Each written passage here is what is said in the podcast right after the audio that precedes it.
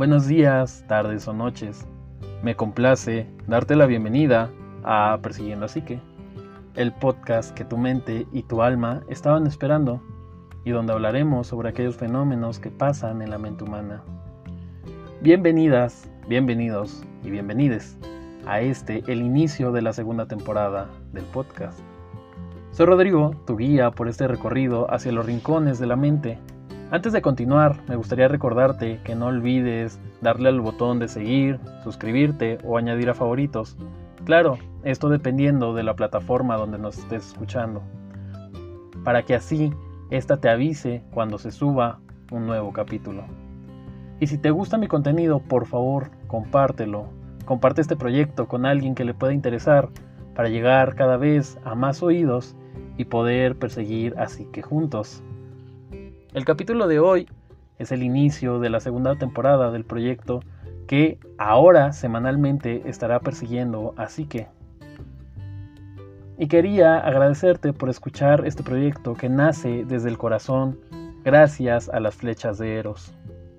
Este capítulo lleva por título Cambio Divino de Roles, por lo que el día de hoy estaremos hablando sobre qué son los roles, qué son estas máscaras que nos ponemos ante aquello que hacemos, cómo jugamos en la vida diaria. Sé que tal vez te suene algo extraño, pero conforme vayamos avanzando, esto se irá aclarando de a poco. Y claro, irá cobrando cada vez más sentido. Para poder explorar apropiadamente estas preguntas, vamos a dividir el tema en tres puntos. Primero tenemos el mito de Tifón y la huida de los dioses. Posteriormente vamos a hablar sobre las dimensiones humanas. Y cerraremos hablando sobre qué son los roles. Dicho lo anterior, permíteme contarte una historia. Se cuenta que hace mucho, pero mucho tiempo atrás, se libró una gran guerra entre los dioses y los titanes. Esta guerra era por el dominio del universo. A este conflicto divino se le conoce como la titanomaquia. Los olímpicos, dirigidos por Zeus, se alzan con la victoria después de muchos años de innumerables batallas.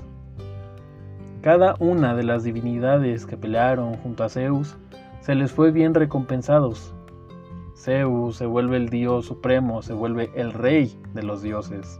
A Poseidón se le cede el reinado sobre el mar y a Hades se le da el poder sobre todo aquello que esté debajo de la tierra. Se vuelve el rey del inframundo. Al terminar la guerra, los dioses deciden encerrar a los titanes en lo más profundo de la tierra, en un lugar conocido como el Tártaro, lugar donde se castigaba a todo aquel que atentara contra los olímpicos o sus reglas.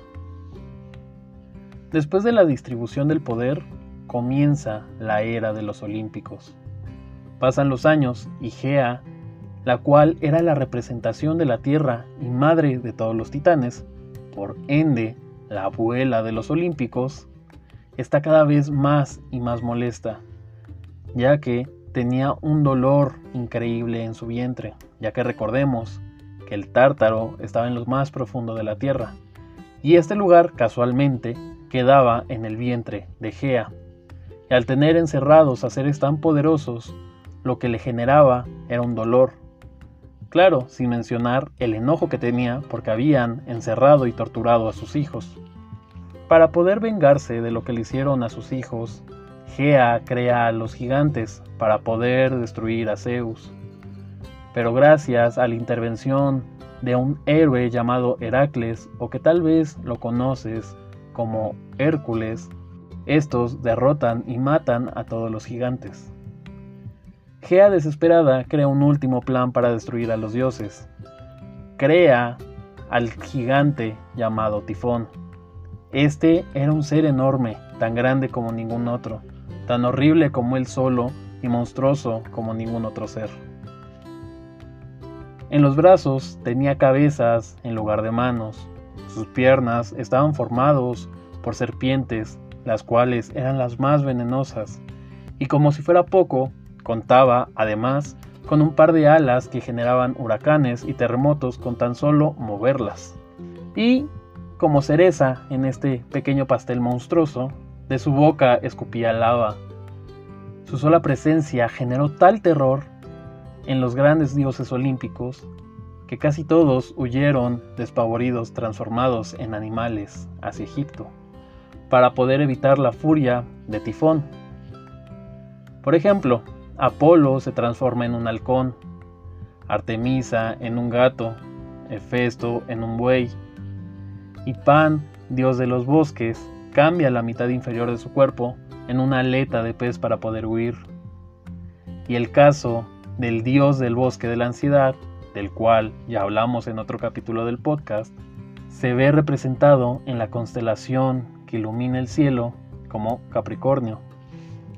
Cada uno de los dioses adoptó una forma animal diferente para poder huir, y de ahí que los dioses egipcios tengan la forma de animales, o por lo menos esa es la explicación que los antiguos dieron al encontrarse y al tener este choque de culturas y de religiones, y al notar que sus dioses eran diferentes. Volviendo a la batalla, solo Atenea y Zeus se quedaron para hacerle frente. El poder de Tifón era tal que derrotó a Zeus sin mucho problema. Tifón le arrebató sus tendones y lo arrojó en una bolsa de cuero. Hermes ya en Egipto, se da cuenta que a Zeus lo han derrotado y lo han separado de sus tendones. Hermes era conocido como el dios más veloz. Este abandona su forma de halcón y corre a liberar a su padre. En algunos mitos se cuenta que después de que le regresaron los tendones a Zeus, la batalla continúa su curso. Y en otros mencionan que después de todo esto, Phobos y Deimos ayudan a su abuelo Zeus y le infunden miedo a Tifón para poder derrotarlo. En ambos casos, Zeus se alza con la victoria. Pero si tal vez te estás preguntando quiénes son Phobos y Deimos, te recomiendo que escuches el capítulo que tenemos dedicados a este par de dioses del miedo, donde hablamos sobre aquello que significa el miedo. Como podemos ver, los dioses al huir a Egipto adoptan una máscara, adoptan otra identidad por así decirlo, y esta conlleva actitudes, labores e incluso interacciones diferentes con los mortales a las que presentaban en la antigua Grecia. Y así como los dioses al llegar a Egipto, nosotros los mortales vamos cambiando de máscaras, o mejor dicho, de roles en la vida. En Grecia, Hermes era el dios de los mercaderes, el dios del comercio, mientras que por otro lado, en Egipto, se volvió el dios Tot, dios de la inteligencia y de las ciencias. Al igual que los dioses, el humano va cambiando de máscaras, va cambiando de actividades de acuerdo a donde se esté desarrollando la persona. Pero para poder observar esto, tenemos que observar en un todo a la persona, para poder conocer las dimensiones del ser humano. ¿Cuáles son estas dimensiones? Tal vez te podrás estar preguntando. Para poder explicar esto tenemos que conocer el modelo biopsicosocial. Este modelo o teoría fue elaborada en el año de 1977 por George L. Engel. Esta teoría o este modelo fue creado con la finalidad de poder explicar que la enfermedad, trastornos o discapacidades coexisten con tres factores y aunque en este capítulo no vamos a hablar sobre enfermedades, sí nos va a ayudar a comprender los roles, ya que estos tres factores están en todo momento coexistiendo con la persona. ¿Qué es lo bio, qué es lo psico y qué es lo social? En el apartado de lo biológico tenemos todo lo que significa nuestro cuerpo. Tenemos lo biológico, tenemos la genética, qué genes me están heredando mis padres tenemos la anatomía, cómo está compuesto mi cuerpo.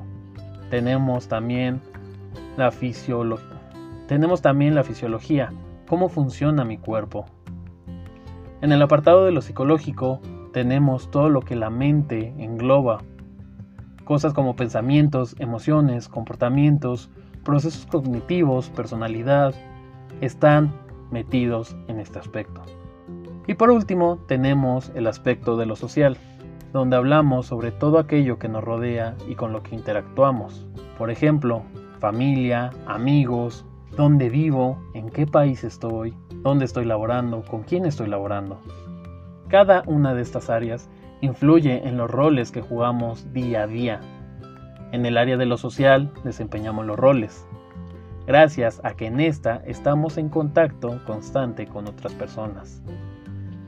En el área psicológica pensamos, sentimos, actuamos de diferentes formas de acuerdo al rol que estemos ejerciendo.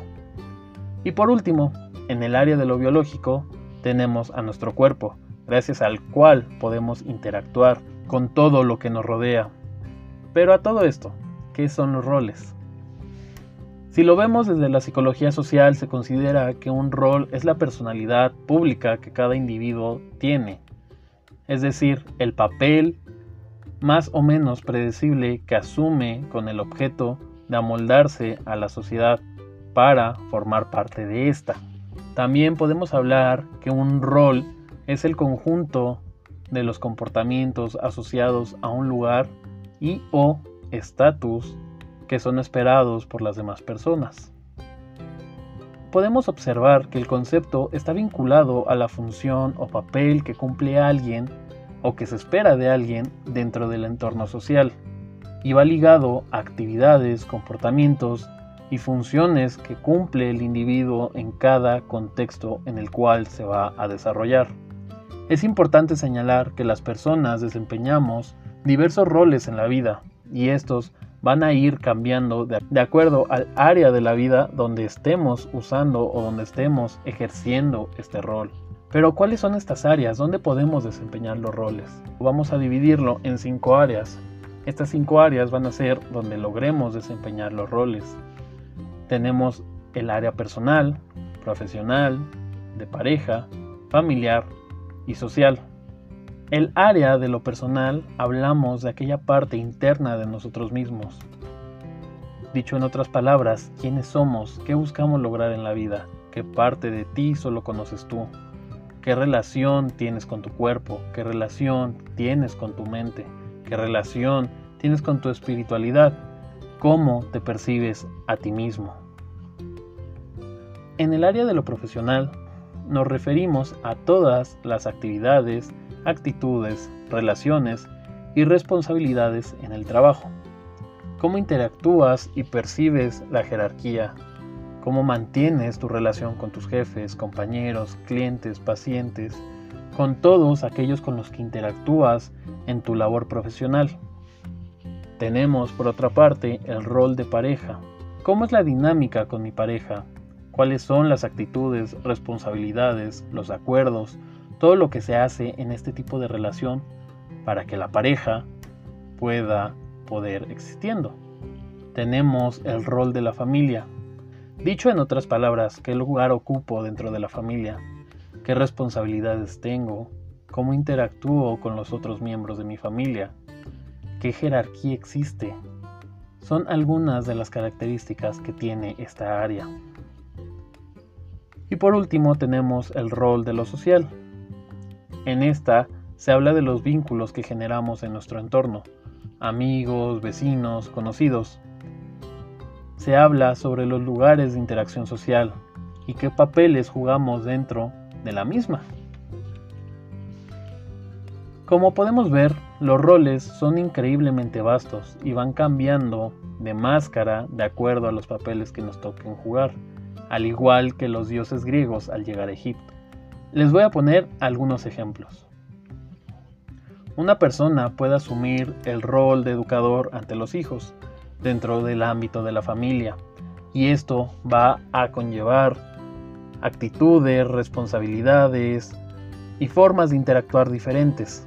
Pero a su vez esta persona puede asumir el rol de empleado de una empresa y por otro lado puede asumir el rol de pareja amorosa en el ámbito de la pareja. Y como podemos observar, no son las mismas responsabilidades que tengo con mi hijo a aquellas responsabilidades que tengo en el trabajo o que tengo con mi pareja.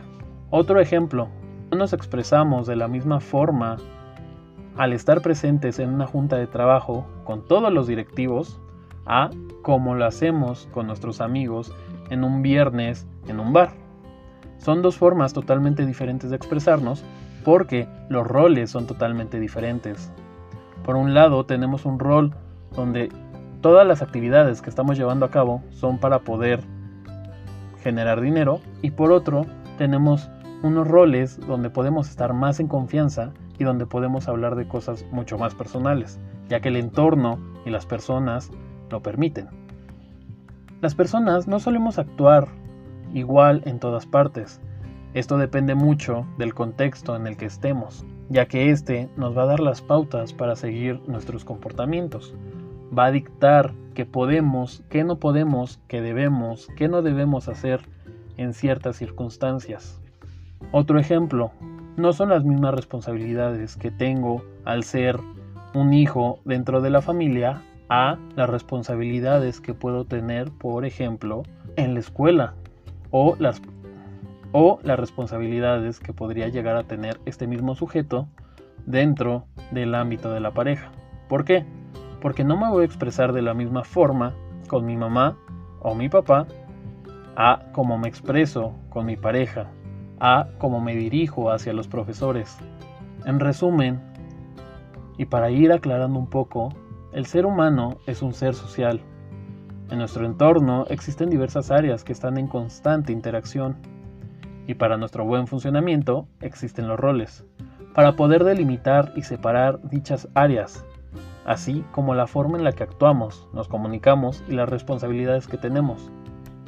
Estos cambios los hacemos en nuestro día a día sin darnos cuenta, ya que estos roles son evocados al instante en el que interactuamos con las personas. Y antes de irme me gustaría mencionarte una frase. La máscara, por ser ante todo un producto social e histórico, contiene más verdad que cualquier imagen que pretenda ser verdadera. Te dejo esta reflexión y recuerda que nos encuentras en todas las redes sociales, inclusive en YouTube, como Persiguiendo a Psique, donde podemos tener una interacción más cercana, para que cada vez estemos más cerca de alcanzar a Psique juntos. Por el momento, no me queda más que darte las gracias por tu atención a lo largo de este capítulo, deseándote que tengas un buen día, tarde o noche. Nos estamos viendo, o mejor dicho, escuchando en el siguiente capítulo. Y sin más por el momento, adiós.